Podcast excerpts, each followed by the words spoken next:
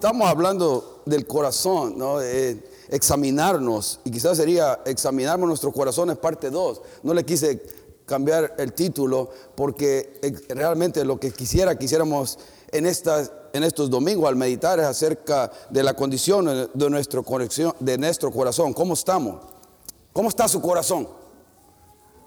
Pero no estamos hablando del corazón, de ese músculo, de ese órgano interno que está bombardeando sangre a todas partes del cuerpo. Estamos hablando del corazón, del corazón ah, donde radica las emociones, los deseos, los pensamientos, de ese corazón interno, el que dice quiénes somos nosotros realmente. ¿Cómo está su corazón? ¿Cómo está? ¿Lleno de fe, de confianza? ¿Lleno de gozo, de paz?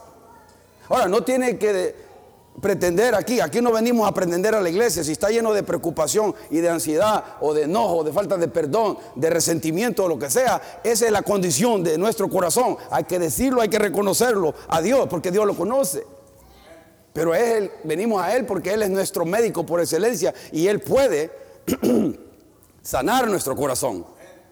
Él puede tratar con nuestro corazón, pero debemos nosotros venir transparentemente a Él con un, para que las emociones negativas, las emociones tóxicas no nos controlen. Hay emociones que están compitiendo por controlar nuestras vidas, emociones negativas, emociones tóxicas, batallan por controlarlo, están compitiendo. Y sabe qué, muchas veces pensamos que nosotros tomamos la decisión y la decisión es tomada por una emoción tóxica, por una emoción negativa en nuestra vida. No estamos dejando que Dios nos, nos controle, nos dirija, sino la emoción nos está controlando, la emoción negativa. James Dobson escribió un libro que se llamaba uh, Emotions, Can We Trust Them? Emociones, ¿podemos confiar en ellas? Y él decía, todo el libro lo escribí para decir al final un rotundo no. No podemos confiar en todas las emociones. Las emociones nos dicen muchas cosas que no, que no, son, que son, no son del agrado de Dios. Emociones que nos quieren destruir. Y digo, y uso la palabra tóxica porque tóxica se habla acerca de un envenenamiento interno que se está ocurriendo en nosotros y poco a poco estamos muriendo. Y muchas personas están muriendo poco a poco por emociones negativas que están internas. Y si, y si el Señor Jesucristo pusiera su, el estetoscopio en nuestro corazón, y nos examinara realmente cómo está nuestro corazón, ¿qué encontraría ahí? Aunque Él no necesita esto. Él ya lo sabe, pero lo hago por cuestión de que veamos que Dios puede escuchar nuestro corazón y escucharnos realmente cómo está. Y, debemos dejarlo que Él entre en nuestra a nuestro corazón y lo examine y saque todas las impurezas, que saque todas las toxinas que no nos están permitiendo vivir la vida en abundancia que Cristo vino a darnos. Amén. Porque eso lo prometió Jesucristo. Dice, Satanás vino para qué? Para matar, robar y destruir. Jesucristo dijo, yo he venido para que tengan vida y vida ¿Le pareciera a usted que la iglesia tiene la vida en abundancia que habla, que habla la Biblia? ¿Que está diciendo Jesús? ¿Le parece a usted que la iglesia en Cristo Jesús, nuestra iglesia y la iglesia del mundo tienen la vida en abundancia que Cristo promete, nos dice que nos puede dar? ¿Sí o no? Ya. Ahí está dividida la cosa. Vamos otra vez. ¿Sí o no? Hoy ya se duraron más. ya duraron más. ¿Verás que hay inseguridad en eso? Porque algunos sí están encendidos y otros no. Por estas emociones negativas, porque están, estas emociones nos están destruyendo, nos están carcomiendo la vida, la vida espiritual que Dios, que Jesucristo quiere que tengamos. Y los, eh, por eso los fariseos vinieron a él y estudiamos ese pasaje el domingo pasado y le dijeron, ¿por qué tus discípulos no se lavan las manos? Como poniendo énfasis en lo externo, como que el ritual ceremonial de lavarse las manos iba a limpiar el corazón. Pero claro, vienen los fariseos escribas y confrontan a Jesucristo porque sus discípulos no se lavan las manos antes de comer. Pero todo lo que querían era ellos verse bien, como decir, mira, nosotros sí me lavamos las manos antes de comer, seguimos la ceremonia tal y como está escrita, no en los mandamientos dados por Dios, fueron cosas, eso son cosas añadiduras de ellos mismos para verse espiritualmente, para verse bien. Mira, nosotros, yo sí me lavo las manos, pero estos discípulos tuyos no se lavan las manos, ¿qué les está enseñando? Y Jesucristo les dice, no te preocupes, lo que entra por la boca va al estómago y luego va a la letrina. Jesucristo es real, ¿no? La Biblia es real, man. La Biblia es relevante a nosotros, man. Nuestro Dios no esconde nada. ¿Qué más obvio que eso, man? ¿Quién no sabía que después de comer va al estómago, va a la letrina? Jesucristo lo dijo, no me mira a mí así. ¿eh? Pero dice, lo que sale de la boca, eso contamina al hombre, eso profana al hombre. ¿Por qué? Porque del corazón sale. Porque de aquí salió. Y refrescándole ese pasaje en Mateo 15, si quieren vayan, si no, no, se lo leo. Decía en Mateo 15, del 18 al 20. y creo que sí está aquí, ahí está, Pero lo, pero lo que sale de la boca viene del corazón y contamina a la persona. Porque del corazón salen los malos pensamientos, los homicidios, los adulterios, la inmoralidad sexual, los robos, los falsos testimonios y las calumnias. Estas son las cosas que contaminan a la persona y no comer sin lavarse las manos. Y esta, todas estas cosas, em, todas estas cosas que ahí Jesucristo menciona, malos pensamientos, homicidios, aunque Jesucristo elevó el homicidio a un nivel Tremendo, ¿no? Porque dijo, si tú llamas fatuo a tu hermano, si le dices necio a tu hermano, si odias a tu hermano, ya cometiste qué? Homicidio en tu corazón. O sea, no es eh, Jesucristo elevó el estándar de eso. Y e, eso sale de aquí. Los adulterios, la inmoralidad sexual, los robos, los falsos testimonios, las calumnias. Todas esas cosas realmente es lo que profana a Dios y lo que ofende a Dios. No eh, a veces en la iglesia pretendemos seguir ciertos rituales ceremoniales con simple hecho de verme yo bien.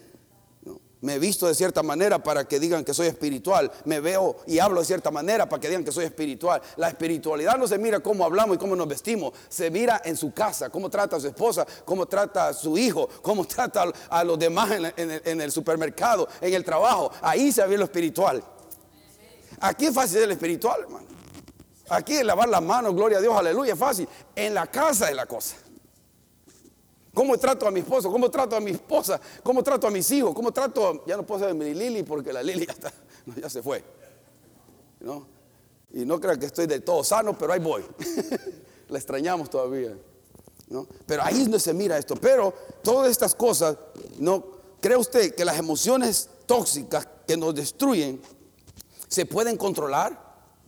¿Cree usted que las emociones estas tóxicas, negativas, que a veces permitimos en nuestra vida, se pueden controlar? ¿Quién puede hacer algo contra esas emociones tóxicas, negativas, como el enojo, la amargura, la falta de perdón, eh, la envidia, el orgullo? Y, podemos nombrar un montón de cosas, ¿no? ¿Quién es el único que puede hacer algo al respecto? Amén. Ahora, pero usted tiene que querer. Yo tengo que querer. Si yo no quiero, Dios no puede hacer nada porque Dios es un caballero y el Espíritu Santo es un caballero y no va a hacer nada que usted no le permita hacer. Dios le quiere dar el poder para hacerlo, pero tenemos que ir a Él que nos ayude. Porque hay que orar honestamente, hermano. No, no pretenda engañar a Dios. Si tiene algo en su corazón, dígalo tal y como es a Dios. No diga, bendíceme hermano, pero el corazón está diciendo descuartízalo. ¿no? Porque Créeme, lo que el Señor está oyendo es su corazón. No está oyendo sus palabras. Él sí escucha esto. Él es, bendice, pero no está diciendo eso en su corazón. Realmente no lo desea al 100%, no es genuino. Y, y por eso seguimos en la misma emoción. Por eso no pasamos y nos estancamos en eso. Pero con la ayuda de Dios con ayuda del Espíritu Santo, y, nos abrimos nosotros honestamente a Él, podemos, podemos hacer eso, podemos con su ayuda y dejar el enojo, porque ¿sabe qué? El enojo puede llegar a ser tóxico. Ahora, todos, de alguna manera, usted se ha enojado, ¿no es cierto?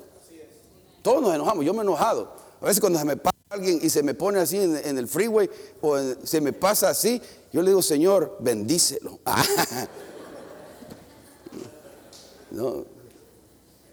hermano, qué, difícil es ser cristiano aquí en Fresno.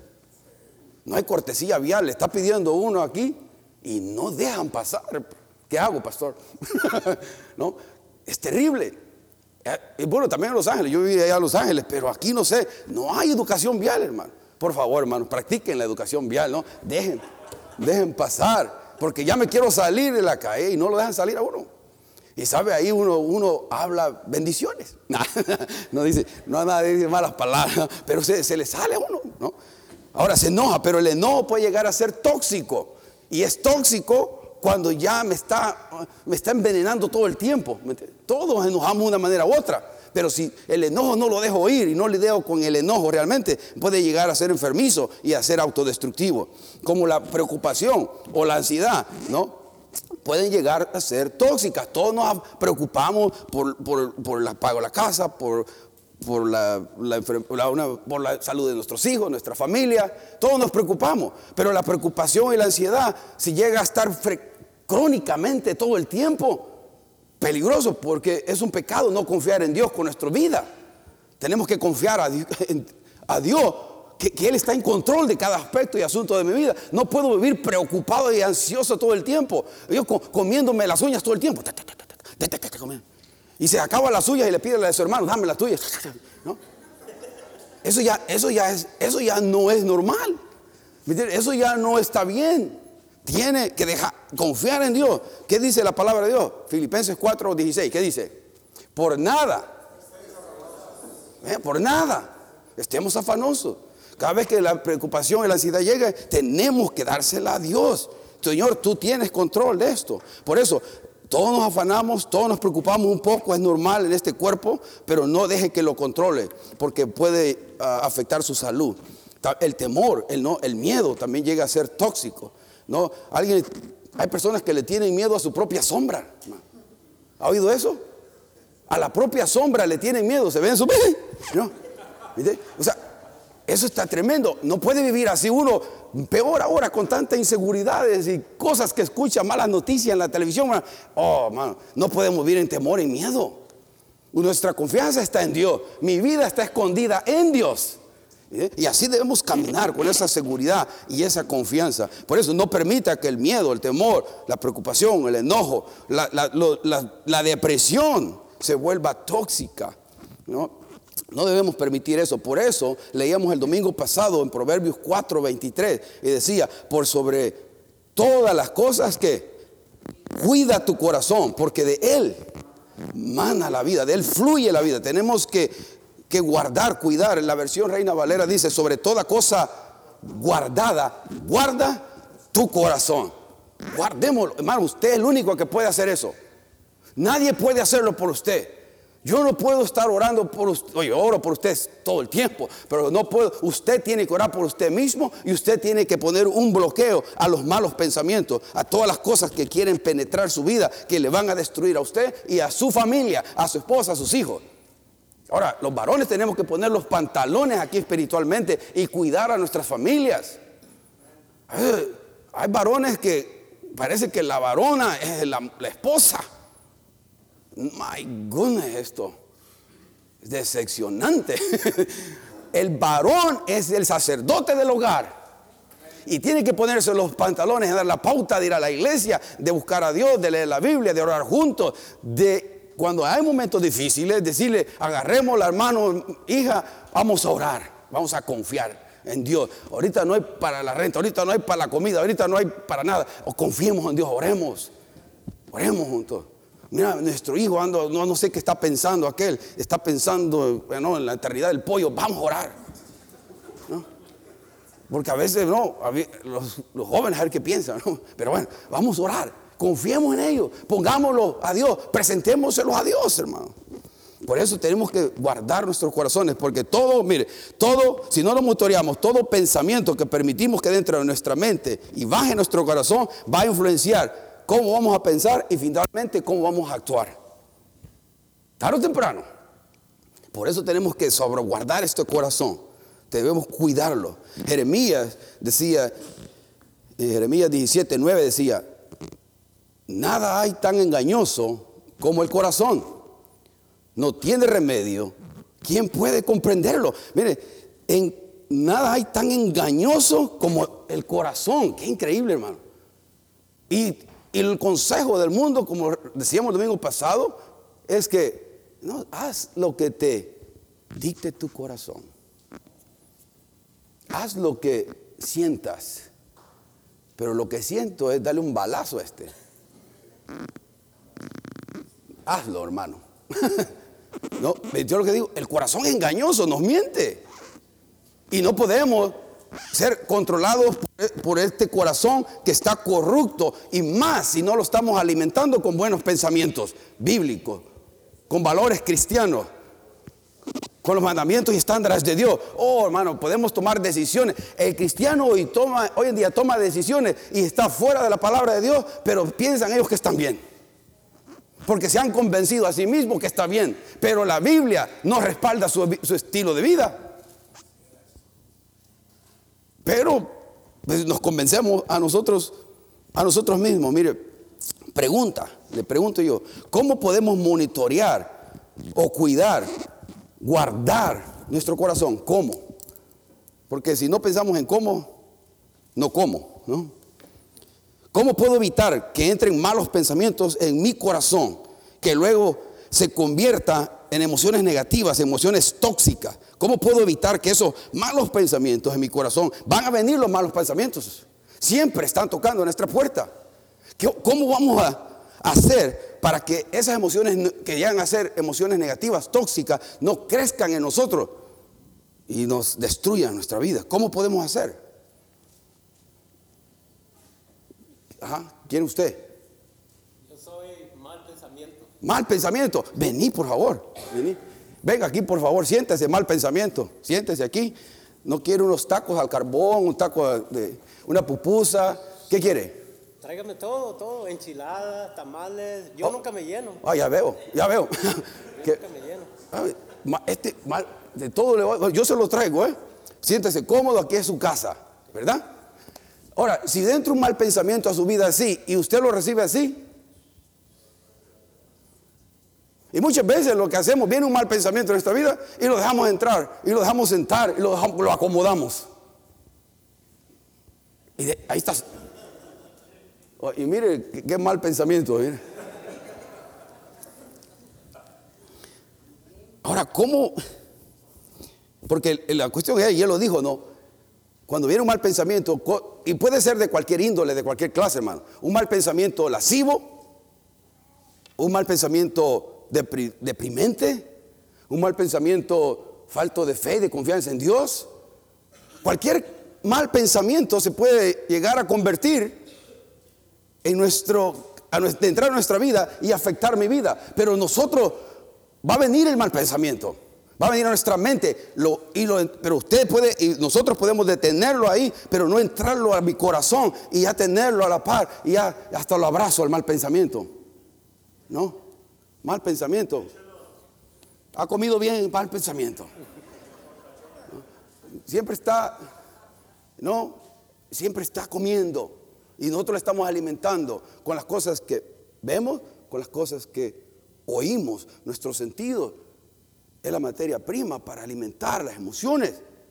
Hermano, y hoy, hoy vamos a ser tocados de una manera o de otra con estas cosas.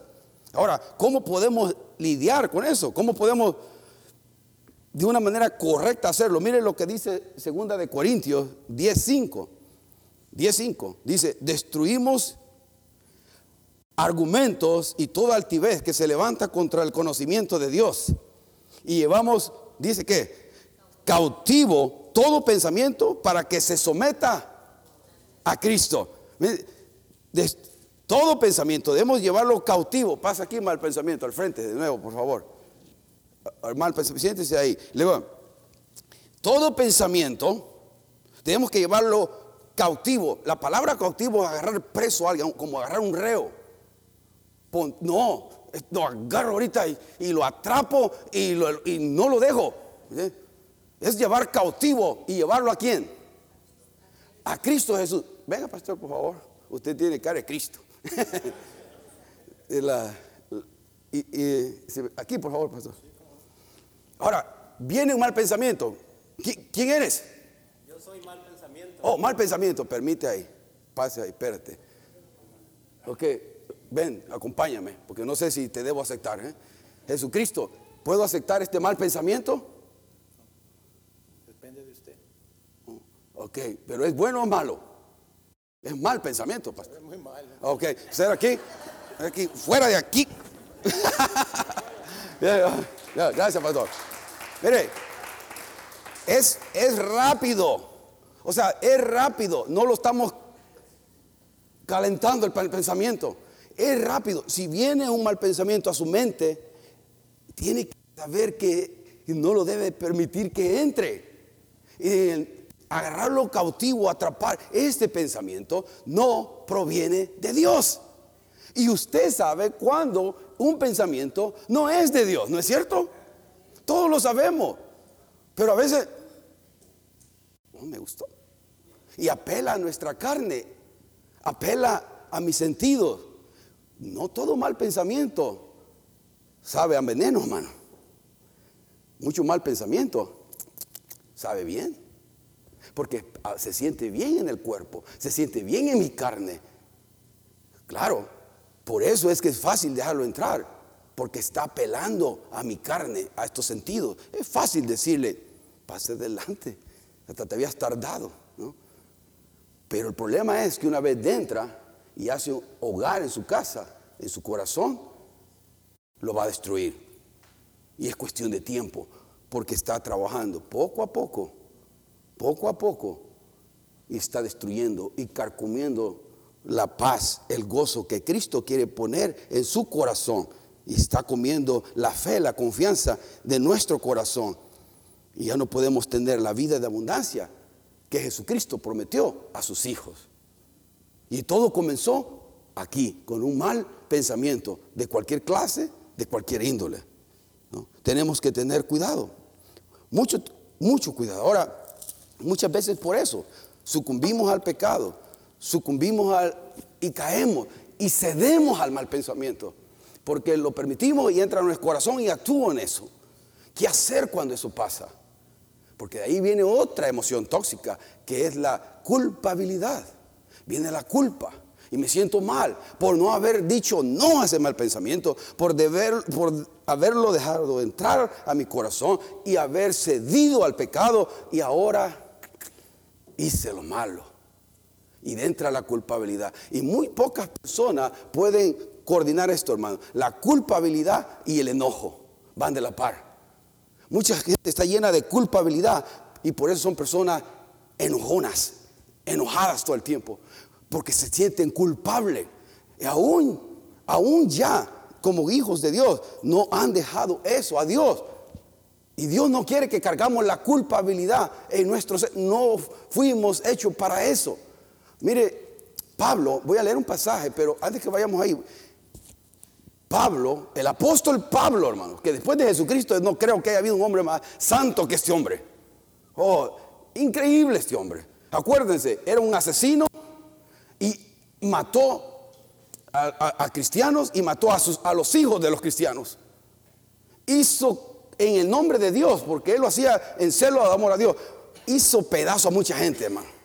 Ahora, él se convierte y él se da cuenta que hay una lucha interna en él. ¿Se acuerda en Romanos 7? Eh, puede ir más allá, usted leerlo en casa. Pero él decía, porque lo que hago no lo entiendo, porque no hago lo que quiero, sino lo que aborrezco, eso hago.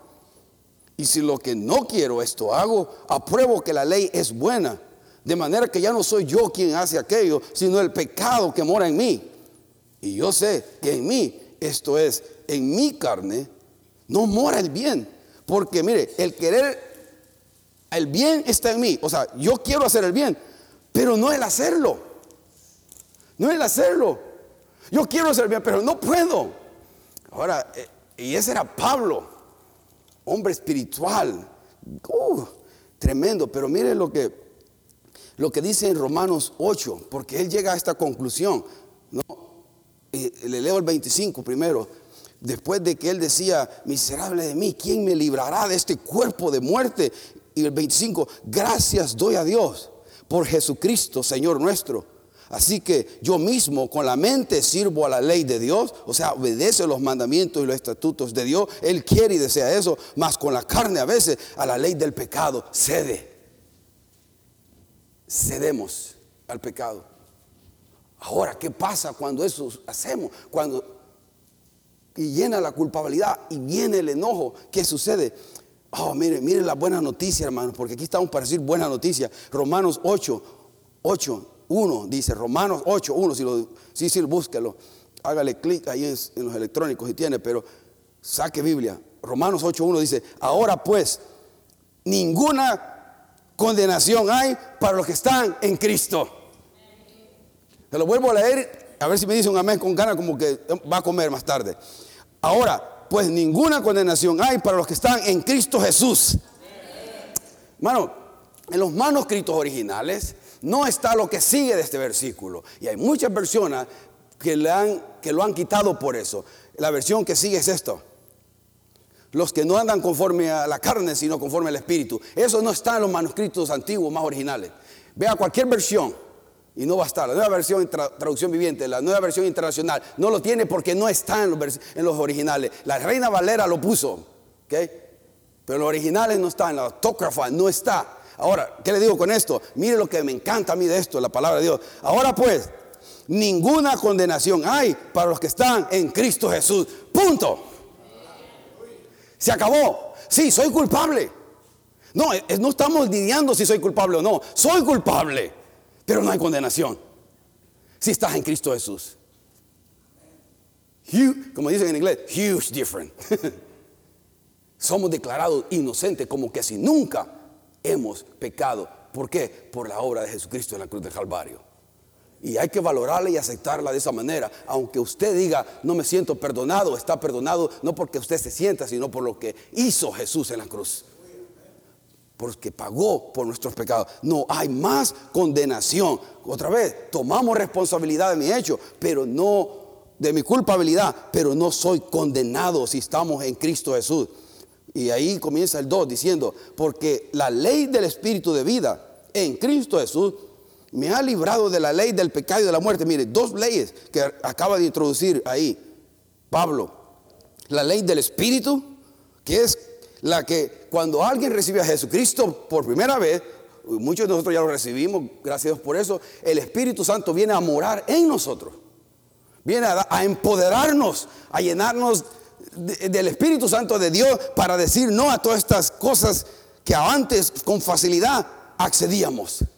Claro, todavía cedemos, ¿no? Todavía cede a veces. Pero la frecuencia se va haciendo más larga. Y, las, y el proceso de santificación se va produciendo en nosotros por el Espíritu Santo. Comienza con la justificación, declarado justo santo por la obra de Jesucristo, pero ahora entramos en el proceso de santificación, de ser santos cada día, parecernos como a Cristo en mi carácter, en, cómo yo hablo, cómo yo me conduzco. No solamente tiene que ver sentirse, sino en cómo hacerlo. Lo que está produciendo internamente se tiene que manifestar tarde o temprano externamente. Tiene que. A ver, hermano, si yo soy salvo, y ahora que hemos estado hablando, el, el, los varones tuvimos un lindo tiempo el viernes, por eso, por lo que compartió el hermano Francisco ahí. Fue precioso tiempo, se lo perdieron, tremendo, pero el, tiempo que Dios nos movió ahí. Ah, pero hablando acerca de la brevedad y la brevedad de la vida y lo frágil que somos todos nosotros, hermano. Somos bien frágiles. Ahora estamos y mañana no sabemos si estamos, ¿no? Y, la verdad es que meditando en esto de, del papá del hermano Francisco, eh, aún con mi perrita, ¿no? Que, que tremendo, ¿no? Que, se, que estaba bien y de repente, no, una compañera de trabajo, y les compensaba, se llama Teresa, estaba buena y sana, fue al médico y hoy me, el viernes apenas me acabo de dar cuenta, hermano. Pero sana, comía bien, comía vegetales, de ejercicio. De esas personas que se cuidan, hermano. Como usted y como yo. No, nosotros le entramos duro. ¿no? Se, no, hermano, salada, todo, caminaba y todo. Fue al médico, hermano. Fue al médico. Y hasta ahora sé que de su esposo, de su esposo Dennis, dice que, después se llama como mi hijo, dice que la razón que están siendo tan intensos en el tratamiento de quimioterapia es porque cuando fueron le quedaba una semana de vida. el cáncer en la sangre, la leucemia ya estaba bien, bien dañado. Y yo la acabo de tener en mi trabajo, trabajando, enérgica, es sumamente enérgica, es saludable y todo lo que usted quiera. Y de repente hoy está batallando literalmente entre la vida y la muerte. Allá está en Rossville y la pasaron a la Universidad de Stanford para seguir haciendo estudios. somos frágiles como seres humanos. Sumamente frágil. Y lo lindo es esto, que los que tenemos a Cristo Jesús, los que tenemos la esperanza ¿no? solamente ya nos libertó de esa ley del pecado que nos controlaba y nos gobernaba, la ley del espíritu de, la, de vida, ahora ya podemos decir no al pecado. Tenemos también la esperanza de que si morimos, vamos con Dios. Vamos con, nuestro Dios todopoderoso y, descansar. Ay, sí, descansar, hermano. Pero aquí de este lado, hermano, por eso dice que ahí Él venció la ley del pecado y de la muerte, porque el pecado tarde o temprano causa muerte y la muerte es una separación una separación y la separación duele. Pero en Cristo Jesús, en Cristo, ahora por eso ya no hay más condenación y ya no hay más muerte para los que estamos en Cristo Jesús. El 3 dice, mire, porque lo que era imposible para la ley, lo que la ley no pudo hacer, salvarnos, porque la ley todo lo que hace es dejarnos saber los pecadores que somos. No los hace saber, la ley no es nada malo en la ley, la ley es buena. Está en nosotros que revela lo pecador que somos. Cuando se nos dice, no robarás, y nosotros robamos. Cuando nosotros dice, no mentirás, y yo miento. Cuando dice, no desees, no codicies las cosas de tu hermano, de tu vecino, y nosotros codiciamos. Eso es todo lo que hace la ley. Nos indica, nos revela lo que hay en nuestro corazón. Pero no lo pudo hacer la ley. Pero nos, nos reveló que necesitamos un Salvador. Y dice, por cuanto era débil por la carne, o sea que él no podía cumplir la ley, los estándares de Dios. ¿Y quién puede cumplir los estándares de Dios a cabalidad? 100%, hermano. 100%. Nadie. Nadie. Si cumplo nueve y fallo uno de esos, ya como que falté todos. Por eso hay que caminar con humildad entre nosotros, hermano. Caminemos en humildad aquí. Porque a veces no, nadie es más espiritual que otro, créanme. Nadie. Oh, hermano, por favor. A veces, eh, si una iglesia que yo siempre fui con, eso de que mucha gente, mucha espiritualoide, así como soy, soy apóstol, eh, no, soy, este, soy, no, yo me llamo, llámeme profeta, profeta, no, no, oh, hay una, y se caminan así como, wow, casi que le besen el anillo, así, bésame. No, hermano, y, y en la noche está viendo cosas que no debe. Por favor, hermano. Somos carne y hueso aquí. Jesucristo es el único salvador aquí. Y otra vez les digo, eh, dice, yo voy a la iglesia, hermano Marco, hermano, yo no morí por usted, no es mi iglesia. Es la iglesia de Cristo Jesús. La iglesia Nueva Visión, porque un día yo no voy a estar acá, va a estar otras personas. un día no voy a estar aquí. Es la iglesia de Cristo Jesús. Usted no viene aquí a que Marco lo vea. Ah, hermano, si es así, pues, ya no está bien la cosa. Vengo aquí porque quiero que, quiero lavar a Dios. Quiero bendecir su nombre. pero bueno, hermano, eso era extra, hermano. Ponga más en la ofrenda más tarde. Pues. mire, porque lo que era imposible para la ley, por cuanto era débil por la carne de Dios, enviando a su Hijo en semejanza de carne de pecado y a causa del pecado condenó el pecado en la carne. O sea, Jesucristo tomó en nuestro lugar.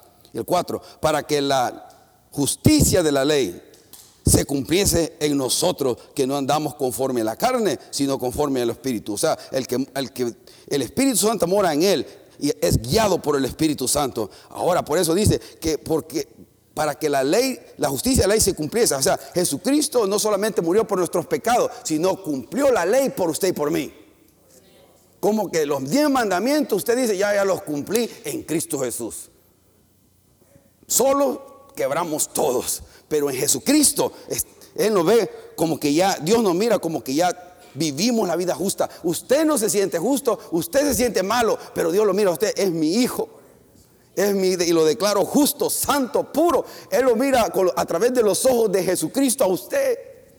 Deje la culpabilidad y deje el enojo. De- recibe el perdón y la gracia y la misericordia de Dios que siempre están disponibles para nosotros. Nunca venir aquí, no ir a la iglesia porque soy malo. Oh, es el mejor lugar que estar. Si aquí son los malos estamos. Amén. Que la gente dice, voy a la iglesia porque allá yo no soy muy malo. No, pues únete. Somos solo malos aquí. No, porque ahí solo hipócritas. Pues sí, también, vente. Hermano, por- porque a veces damos, la, iglesia da una apariencia a veces de que, ay, y hasta dejamos, hasta hablamos raro. Tenemos otra terminología. y, eh, ya no, ya no- la gente, ya no nos comunicamos con la gente porque hablamos diferente. Tenemos otra, otro lenguaje. No, hablemos normal, hermano. No, cuando algo usted le dice, te invito a comer, es en nombre de Jesús, te lo acepto, hermano. No, eh, Mira, eh, todos religiosos nos volvemos. Y, a y no podemos tener armonía en nuestro hogar, y no tenemos armonía en mi- en mi- con mis hijos, y no tengo un buen testimonio en mi trabajo. El cristianismo debe ser práctico y vivido para que lo disfrutemos.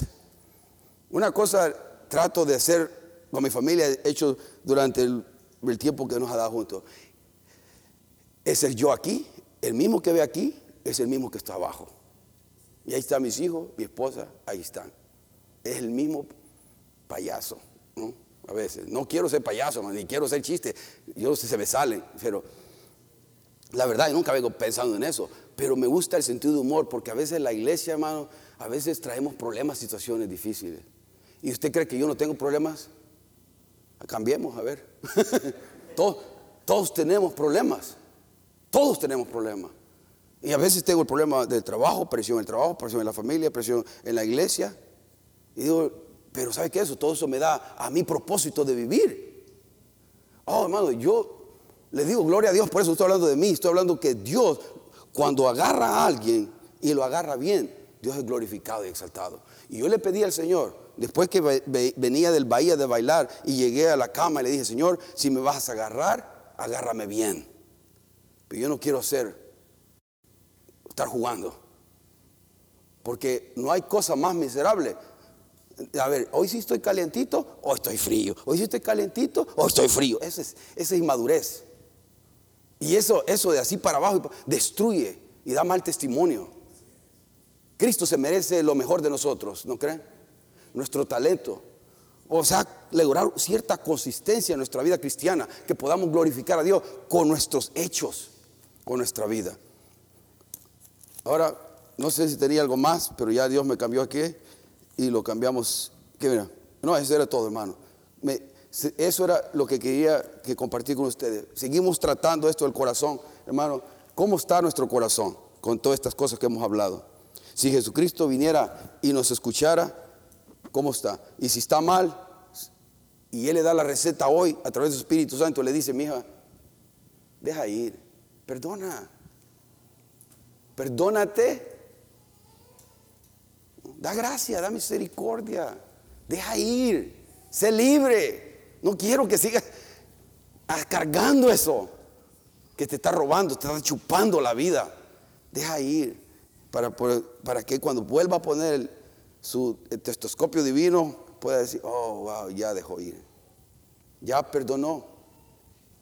Ya se perdonó por lo que hizo. Y mi sacrificio en la cruz de mi hijo valió la pena. Valió la pena. Ya dejó